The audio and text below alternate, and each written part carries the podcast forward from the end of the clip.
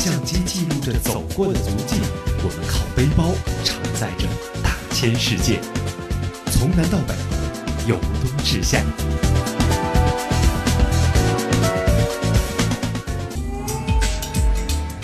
到冰城哈尔滨，你可能会进来闻名世界的冰雪大世界，游遍太阳岛的美丽景观，流连于中央大街的异国风情。但是，一个土生土长的哈尔滨人，则会以完全不同的方式，在他喜爱的城市度过只属于自己的时光。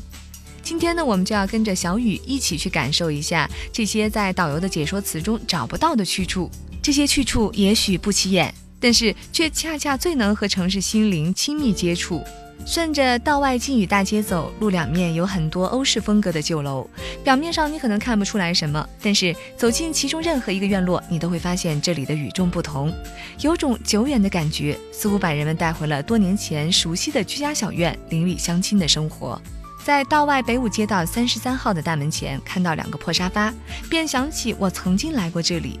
曾经有位老哥坐在这里，说他就生在这个院子里，住了五十多年了。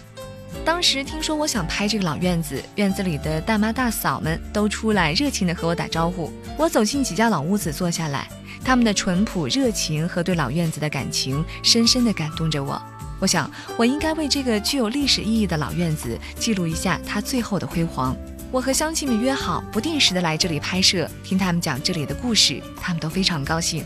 听说冰城里有条百年老街，今年已经开始修复，将要作为旅游观光的去处。想想这些老房子的回廊楼阁、木式四合院，味道绝不比百年老街的石头道差多少。它的本地气息更可以让游人接触到冰城的脾性和本真。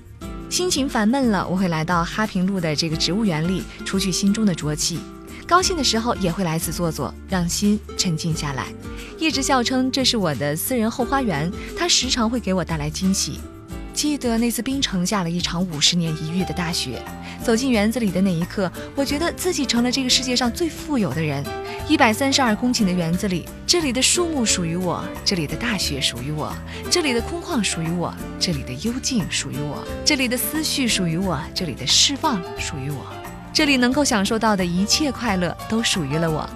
我和朋友们在有半尺厚的雪地里尽情地打着雪仗，滚在雪地里，在齐膝的雪里，孩子似的使劲地蹬着。我们放开喉咙，大声地呼喊，将那些像白砂糖一样的雪粒抛向天空，不断地按动快门，把这有些不真实的景色拍进。